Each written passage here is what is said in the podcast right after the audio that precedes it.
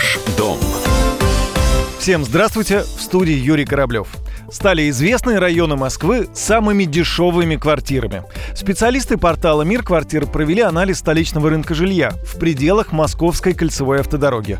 Оказалось, что самые недорогие для покупки квадратные метры находятся рядом со станциями метро Зябликова, Красногвардейская и Борисова, рассказала главный редактор интернет-журнала «Мир квартир» Ирина Богатырева. Квартиры здесь дешевые, потому что а, район расположен далеко от центра, прямо у МКАД. Кроме того, здесь не очень хорошая экология. Одна из самых ну, слабых в городе, можно сказать. Недалеко расположен НПЗ, печально знаменитый, и прочие промзоны. Так что экология не очень хорошая, соответственно, жилье более дешевое. Помимо Зябликова, Красногвардейской и Борисова, в топ-10 станций метро с самым доступным жильем вошли также Алма-Атинская, Выхина, Шипиловская, Домодедовская и Братиславская.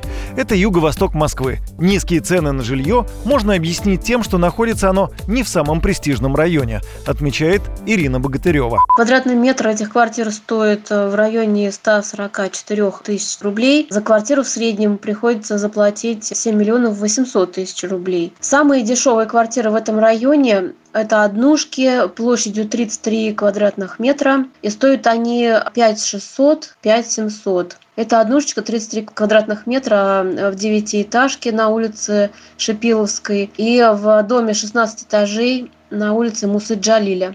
Самое дешевое жилье для аренды также находится там, на юге и юго-востоке Москвы. Однушку в 15 минутах ходьбы от метро Чертановская или Пражская можно снять за 23 тысячи рублей.